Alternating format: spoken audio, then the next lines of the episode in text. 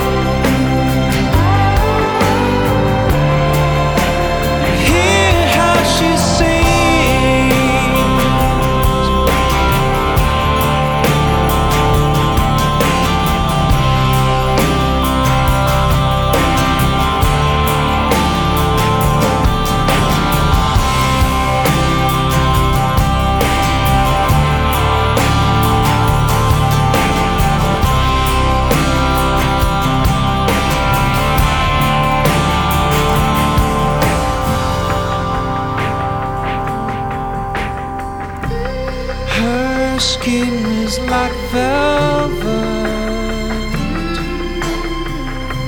So I went to her home. Her place like a palace with things you can't own. Her skin is like velvet,